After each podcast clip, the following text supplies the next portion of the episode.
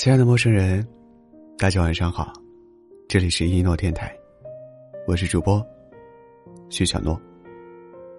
今天你还好吗？无论发生了什么，我的声音都会一直陪着你。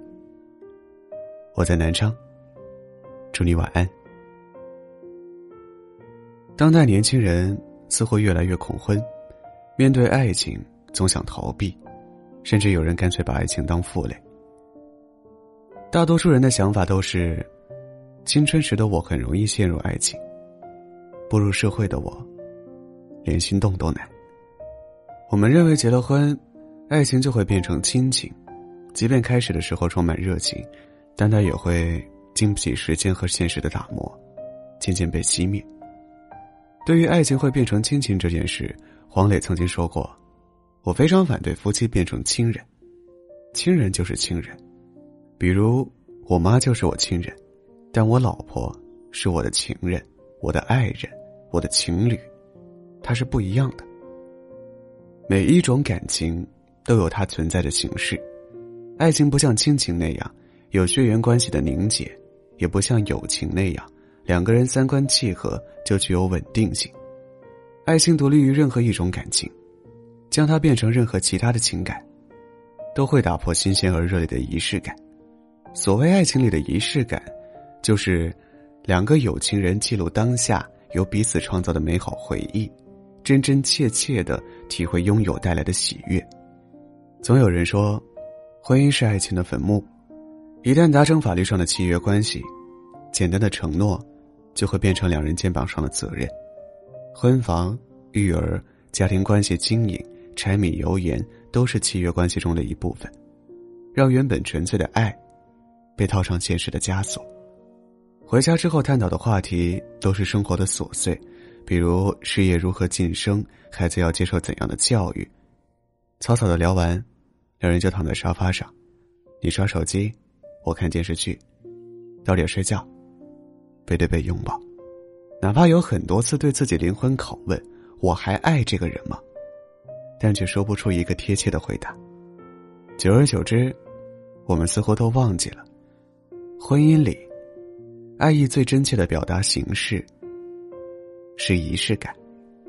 前段时间看了综艺《婆婆和妈妈》，李佳航为了给岳母准备惊喜，跑了几条街，买光了花店里的红玫瑰。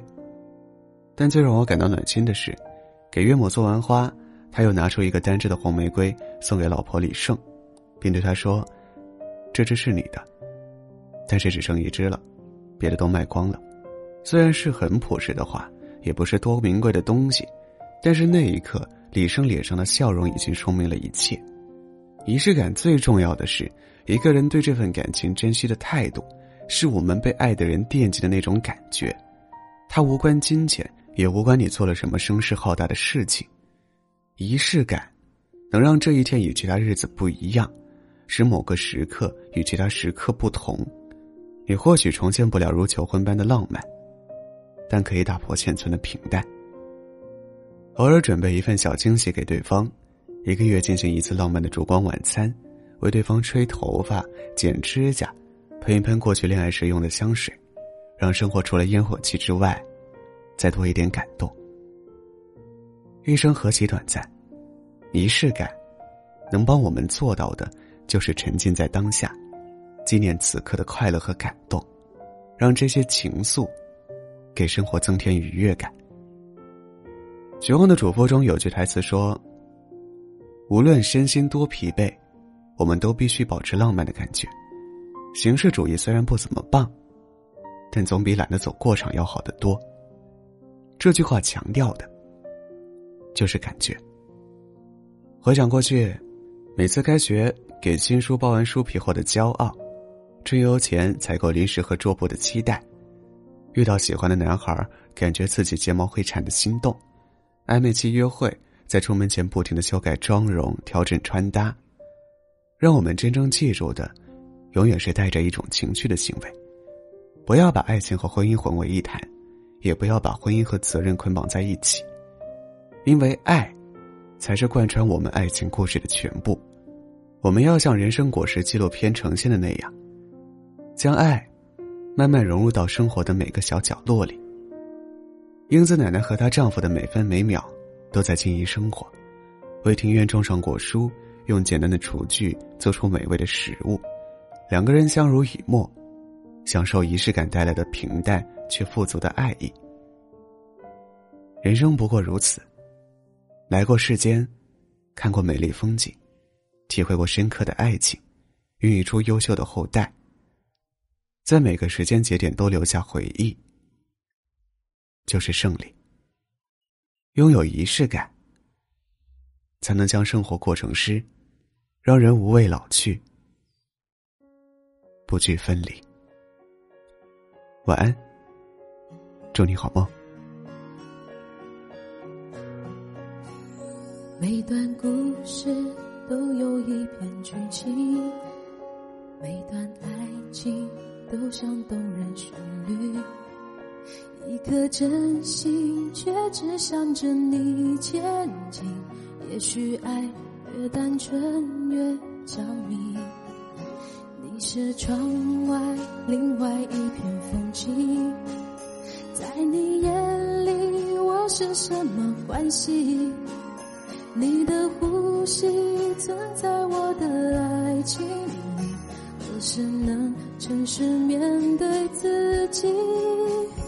我们从不开口，那个原因？那一句我爱你，永远像少了勇气。别人都说我和你之间的关系，没有人相信，只有关系。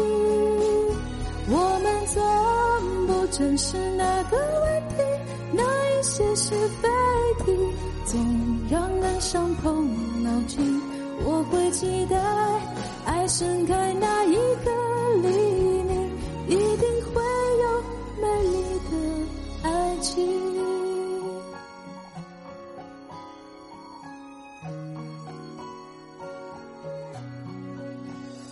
你是窗外另外一片风景，在你眼里我是什么关系？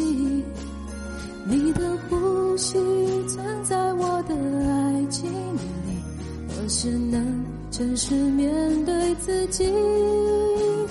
我们从不开口，那个原因？那一句我爱你，永远像少了勇气。别人都说我和你之间的关系，没有人相信，只有关系。我们从不正视那个问题，那一些是非题，总让人伤透脑筋。我会期待爱盛开那一刻。